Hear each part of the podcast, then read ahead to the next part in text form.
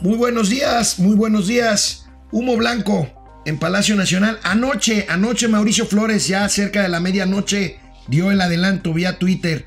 Hay un acuerdo en el asunto de las empresas eh, fabricantes y operadoras de los gasoductos, amigo. Amigo, anoche lo diste. Pero, como dice Pepito cuando fue a ver chelas dentro del refrigerador y le dijo, jefa, falta una. Falta una chela. Falta una chela.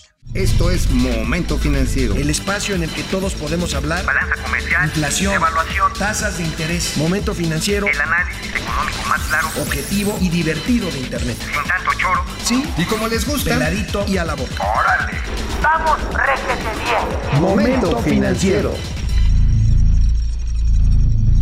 Como les decíamos, como lo adelantó Mauricio Flores anoche en la cuenta de Twitter suya y en la de Momento Financiero, de cuatro empresas que estaban pues, revisando los contratos de gasoductos con el gobierno federal, concretamente con la Comisión Federal de Electricidad, tres llegaron a un acuerdo que se anunció esta mañana en la, en la conferencia de prensa mañanera del presidente López Obrador. ¿De quién se trata? Y más o menos platícanos cómo es el acuerdo, mi querido Mauricio. Bueno, son tres consorcios. O sea, uno es Genova y, concentra a dos empresas, una TransCanada Pipeline y a Cali- California Energy, ¿no? Bueno, ese es uno. Pero vamos es a decirle Genova, Y Enova, que es un consorcio que tiene el ducto este, el del sur de Texas a Tuxpan. que es el más importante porque ya más- está listo Ya y está, pues y operará de volada, ¿no? Digo, no es por dárselas a decir, pero es más largo. Sí. Aquí sí hay luz al final del tubo y no es de table.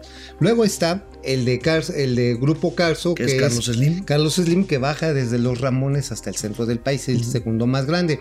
Y luego está el de Fermaca, que es el que no se ha llegado el acuerdo, que va de, le llaman Valle de Reyes, Ciudad Reyes, allá en la parte baja de Coahuila, colindando por ahí con Chihuahua, hasta Guadalajara. Es el más pequeño, pero pues no han llegado a un acuerdo. Pequeño es relativo, estamos hablando de 830 kilómetros de longitud. Diga, no, no es así una madrecita, es muy grande. ¿Cuál fue la materia del acuerdo? Ahí les va. Es más sencillo que la tabla del 1 y es lo más neoliberal que hay en el mundo, neta. Sí, claro. O sea, a ver, el asunto es que la concesión de estos, de estos constructores era 25 años. No se ponían de acuerdo con las cláusulas que le decían leoninas, ¿no? Estas de que si había una interrupción por alguna razón eh, por Fortuita. una razón fortuita, el gobierno mexicano tenía que seguir pagando. Aunque no tuviera el no suministro de gas. Entonces oye, si me debes una lana y dices, no, pues no te la voy a pagar. Y bueno, entonces para, y ahí viene el secreto de este ahorro que se habla de los 4.500 millones de dólares. Lo vamos a ver. Que realmente es un toma y daca muy saludable, ¿eh? Realmente Sí. es muy saludable. A ver, el asunto es, a ver, tienes 25 años, te lo amplío a 25 años.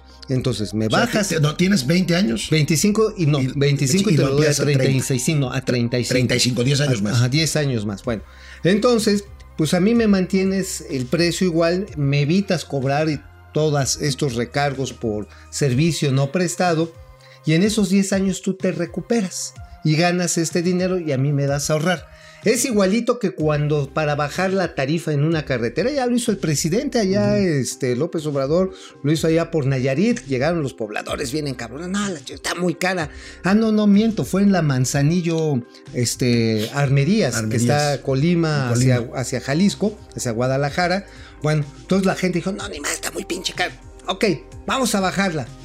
Y que baja la tarifa. Ah, pero ¿qué creen? Se el concesionario le dieron otros 10 ¿Es un buen acuerdo, amigo? Es un muy buen acuerdo, es una buena solución. Bueno, Es lo más, te repito, es lo más es, neoliberal. es. Salomón, pero es salomónico. ¿no? Salomónico, Bueno, totalmente. vamos a ver, ahorita comentamos los alcances de esto, pero vamos a, vamos a ver, eh, como dice su campaña ahorita del primer informe, no es por presumir, pero el presidente presumió este acuerdo hoy en la mañana. Es legítimo de las empresas. Se logró por fin un acuerdo. Quiero eh, señalar o subrayar que esto fue posible por la voluntad, la disposición al diálogo de los empresarios porque legalmente ya se habían firmado los contratos, ya se habían acordado condiciones que nosotros consideramos eh,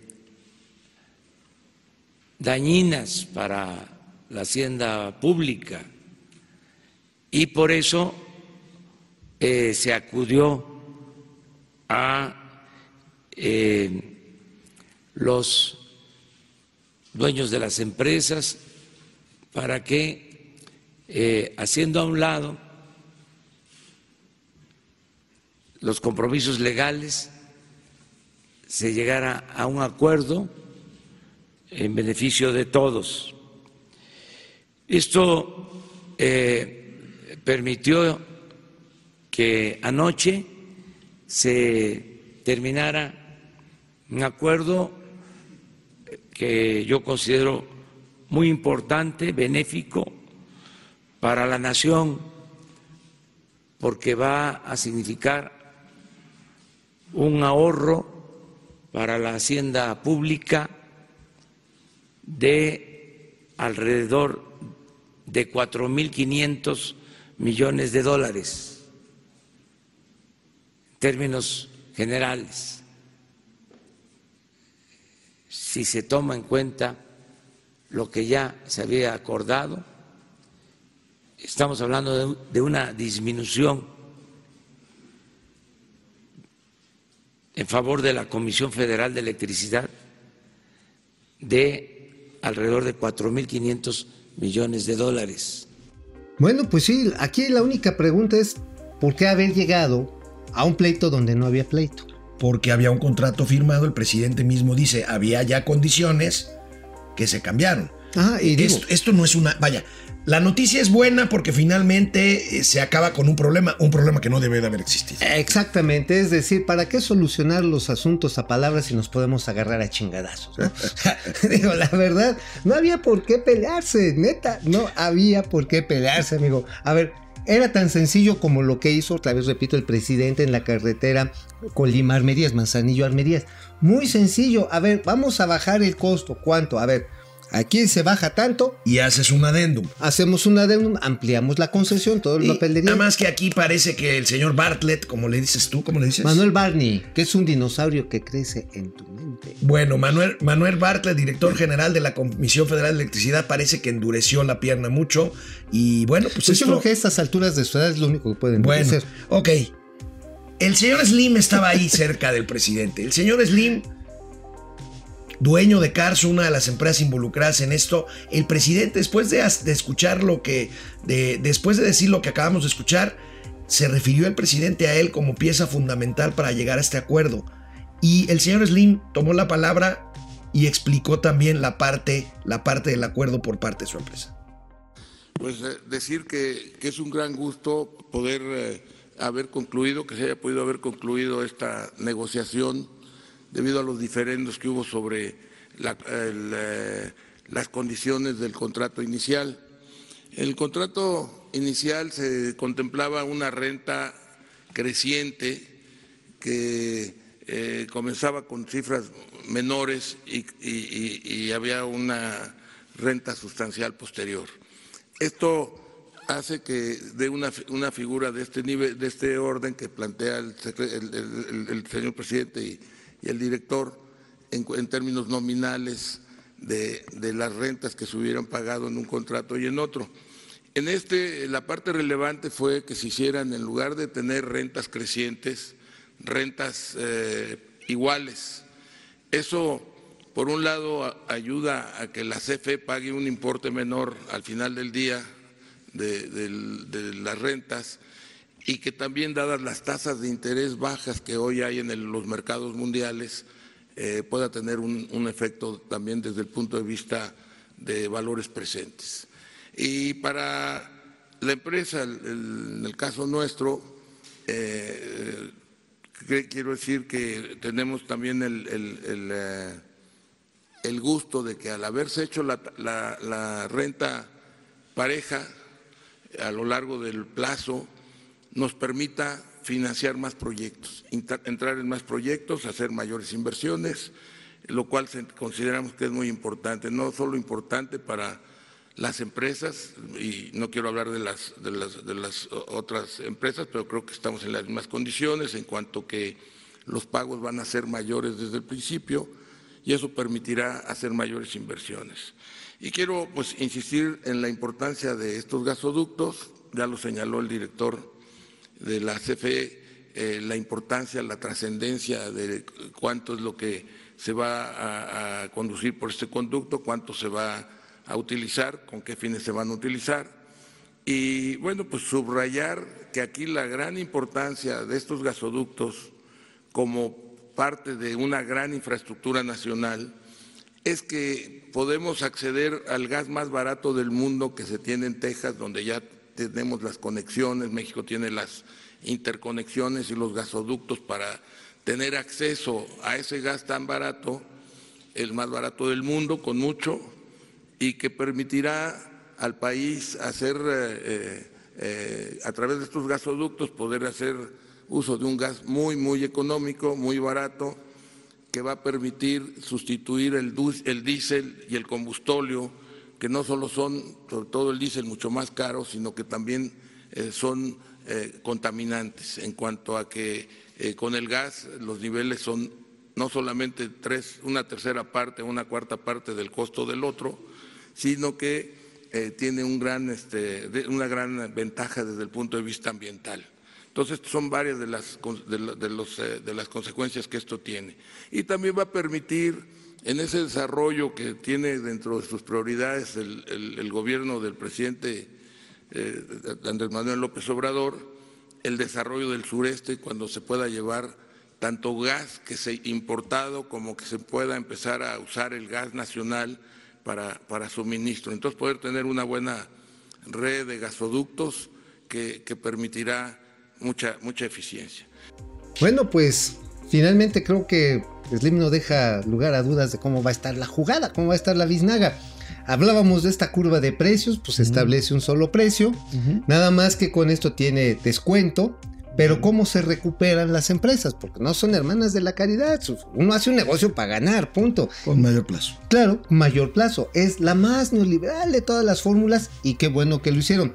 Repito, ahí veíamos a don Manuel Barney, pues de haber sido este tiranosaurio que parecía que se iba a comer a los contratos leoninos, pues ya así como igual pacífico iguano, ¿no? Así como que, pues ya ni modo, ¿no? Ya, ya, ya, qué bueno que llegaron a un acuerdo. No había bueno, es una buena noticia. Ahora, este, ha habido, ha habido otros acuerdos que, este, que bueno, no había necesidad de meterse en, en esos bretes, ¿no? El caso de la Fórmula 1, amigo. El caso de la Fórmula 1, que finalmente dijeron, entrenle todos, ya no hay dinero público, y llegaron a un acuerdo. Uh -huh, bueno, este... pues el gobierno se salió de la jugada, también, mi modo, perdieron, perdieron, perdieron negocio. oportunidad. Perdieron negocio. Ahí vamos con algunos comentarios antes de regresar viene, con viene. Slim, porque Slim habló mucho hoy, Slim habla poco. Y hoy, claro. hoy, hoy tomó no, el pues micrófono. En la mañanera dijo, bueno, tanga, dijo la changa. Este, Ru Orochi, pues la verdad no me sorprendería que el artículo del Wall Street Journal torció la balanza de poder en la negociación en favor del gobierno federal y vuelve a pesar lo mismo que suerte resolvieron un problema. Bueno, ciertamente el artículo del domingo del Wall Street Journal metió, metió, presión sí, para, claro. que, para que hubiera un acuerdo, ¿no? Saúl Martínez, al final de cuentas no se respetaron los contratos y eso no es buena señal para los inversionistas. Coincido contigo, Saúl, me dirán lo que quieras, pero yo creo que un contrato se cumple. Ahora, aquí lo están vendiendo y puede que tengan razón, que finalmente el gobierno sale ganando, salen ganando todos, este, pero bueno, los contratos ahí estaban. Este. Era, era muy fácil, eso mismo está haciendo. Un adendum. Es insisto. algo que está haciendo el mismo secretario Javier Jiménez Esprú, y mira que no es así a veces con santo de, de luces, mi devoción. Ni santo de mi devoción, pero es lo que está haciendo con las carreteras, con 10 proyectos carreteros. Les amplía la concesión, permite que bajan, bajen las, los, los, peajes o que no suban tanto. Pero nada más mencionar en el caso de los gasoductos un camino paralelo que ahí está muy interesante. Lo dijo Slim. El tema del fondeo. Van a aprovechar las tasas de interés bajas que hoy hay en el mundo, seguramente para sí. obtener deuda con el cual apalancar sí, sí, el proyecto sí. no a 25 sino a 35 años.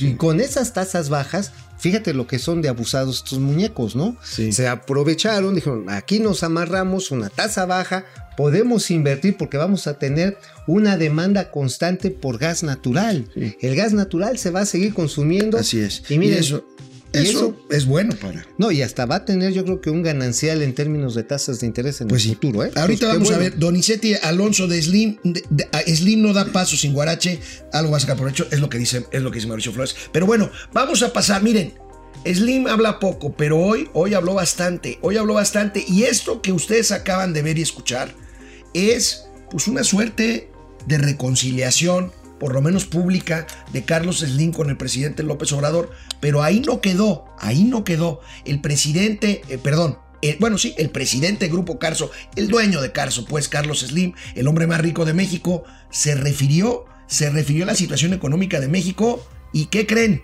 Habló del crecimiento y habló de las razones que el presidente López Obrador ha expuesto en torno al crecimiento económico de México. Vamos a ver. Entonces, en mi opinión, eh, estamos en, eh, en una situación en la que el crecimiento puede ser cero o, o dos o punto dos o punto ocho, no es importante, lo importante es que está así porque no ha habido esa gran inversión que se está planteando, que está dentro de los programas de gobierno y que es inminente que se puede echar a andar inclusive quizás a partir de este año. Hay proyectos que pueden madurar, eh, o digo, empezar a hacerse, como decía el presidente, que ya tienen la ingeniería básica y arrancan los trabajos. Y entonces, en ese sentido, yo tengo una gran confianza. Entonces, yo estoy convencido que, que- vamos a crecer bien y, pronto, no este año, probablemente este año no pueda, no, no es un, un- no, no sé si crezcamos o no crezcamos, no creo que es eh, intrascendente, lo relevante es que hay un potencial y grandes posibilidades de crecimiento como se han planteado a través de estas grandes inversiones y que los recursos ahí están y los proyectos ahí están. Y ya una vez que esto se genere, ya el inversionista empezará a sentir, perdón, el empresario que tiene demanda en tal producto, que tiene demanda en otro producto, Pues miren, no es por presumir, pero el señor Carlos Slim confirmó lo que aquí les adelantamos en Momento Financiero. Este año no vamos a crecer. Así es. Así es.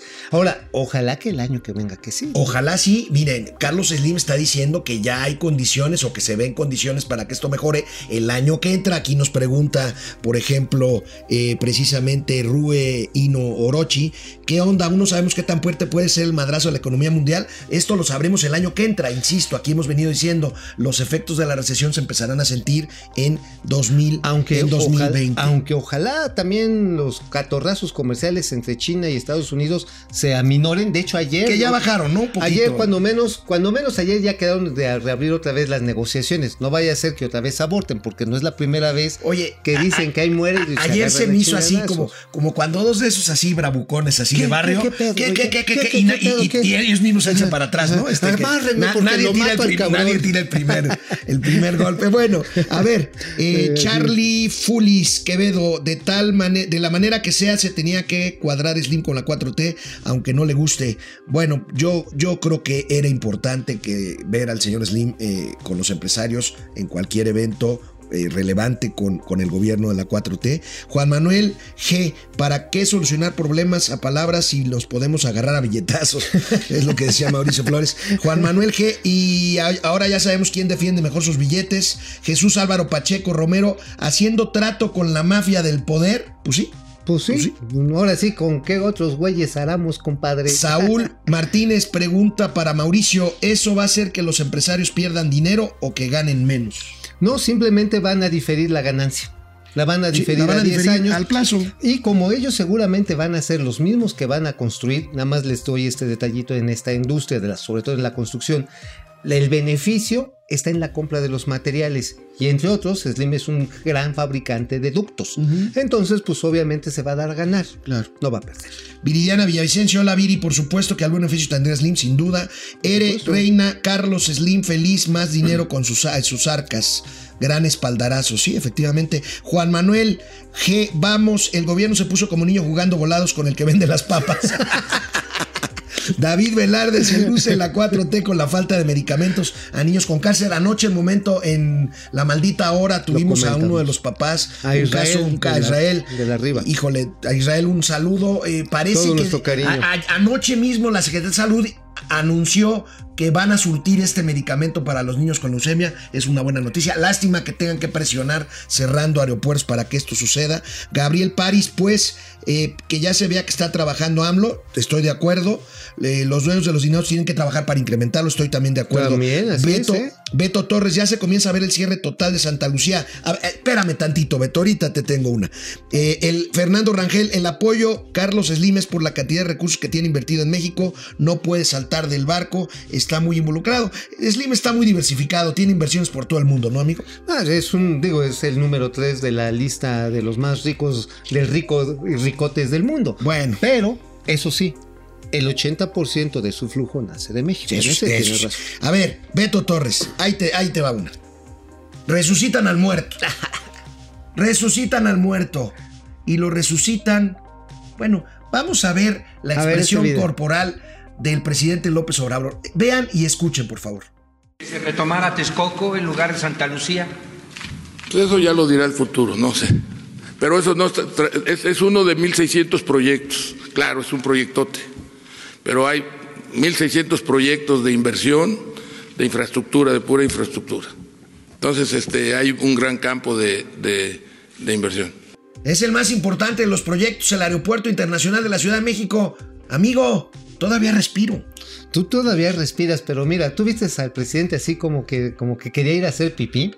No sé si porque le cayó de sorpresa o este, o porque no aguantaba la risa diciendo hasta te crees, güey. Híjole, mira, me cuesta mucho trabajo después de después de llegar a un acuerdo en un tema que nunca debió de haber pasado, después de estar sentado ahí desde las 7 de la mañana con el presidente, después de decir que no importa que no crezcamos este año, que el año que entra vamos a crecer, me cuesta mucho trabajo que el señor Slim haya dicho de que, bueno, pues a ver, veremos en el futuro qué onda con el aeropuerto, sin haber platicado algo de esto con el presidente de, Pues de la seguro, República. mira, ahora sí dicen que cambiar es de sabios.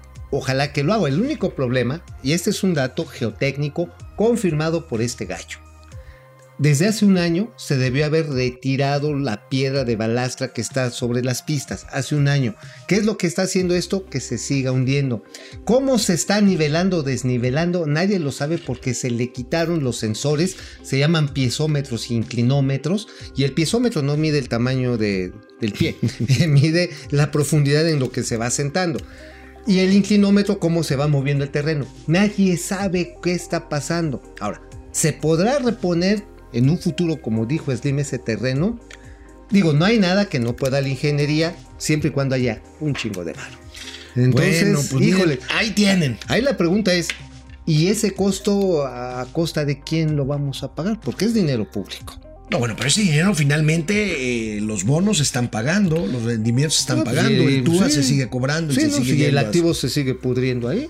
Bueno, miren amigos, este teníamos eh, otros temas, pero pues yo creo que Ah, yo creo que otros yo datos. creo que miren, tenemos bastantes conectados, qué bueno, gracias. A ver, saludos. ¿qué- Cris qué- Ayala, el respaldo de Carlos Slim podría dar seguridad para recibir inversiones en Sí. otros temas de economía e infraestructura. Sí, sin duda, Sí, lo dijo ojalá. claramente y, y- e insisto, dijo lo del aeropuerto por algo. Yo estoy contento por eso también. Ay, amigo. Yo estoy contento por eso El. Bueno, helada de los dientes todavía. ya para irnos, miren, este, no, se nos fue el tiempo con esto, pero este es el tema de hoy. Hoy el INEGI reporta desempleo. Si nos pone, por favor, aquí nuestros amigos de producción en la tabla de empleo para que rápidamente la diseccione mi amigo Mauricio Flores, el desempleo, la tasa de desocupación está en 3.6%. Sí, es básicamente pues muy bajita. Esto es referente a la gente que buscó chamba cuando menos o tuvo la oportunidad de trabajar una hora a la semana. Es una tasa muy baja, podemos decir casi friccional. Sin embargo, la tasa de subocupación, es decir, la gente que busca más horas y que no lo encuentra, es de 7.6%. Sin embargo, sin embargo, aquí la más importante es la tasa de informalidad laboral, porque indica que mucha gente el 60% de los encuestados está buscando una segunda o tercera chamba o pues, se va a hacer plurinominal como yo, amigo, que anda un chorro de nóminas para que salga el chivo. Esto que se llama informalidad laboral es lo que más nos debe de preocupar. par, porque no ha cejado, no ha bajado. Este, bueno, digo, ahí hay una reducción marginal, sin embargo, no baja de los niveles del 50%. Esto significa que los mexicanos tenemos insuficiencia salarial o de ingreso. Que es algo de lo que el presidente, por supuesto, no va a hablar ni va a decir, eh, ni en los spots del primer informe de gobierno que ya están al aire, ni en el informe propio que dará en Palacio Nacional el próximo domingo, Ahora. en lo cual nosotros tendremos este, toda la información. Ahora, nada más en, en, este, en abono al presidente, esta tasa no es de ahorita. Esto cuando menos tenemos 10 años. Eso sí, no, eso cuando sí, menos 10 años. Eso sí. Entonces, pues sí, y, un- parece que venía en caída, eh, más bien en subida, eh, y se estabilizó ahora. Se ¿no? estabilizó, pero habría bueno, que ver. este, bueno sí es amigos grave. y amigas, este, ya te llegamos al final. Le- Les agradecemos mucho que estén conectados de veras. Y aunque mi amigo Mauricio Flores se enoje, cierro el programa con dos palabras. ¿Se acuerdan de Fernando Marcos que eran cuatro? Yo soy dos palabras. Texcoco vive. Santa Lucía. ¿Qué le podemos decir a Santa Lucía? Bueno, ya no es Santa Lucía, es Santa Revolcada por la putiza legal que le están poniendo. ¿eh? Nos vemos mañana. Nos vemos. Vamos, réjete bien. Momento financiero.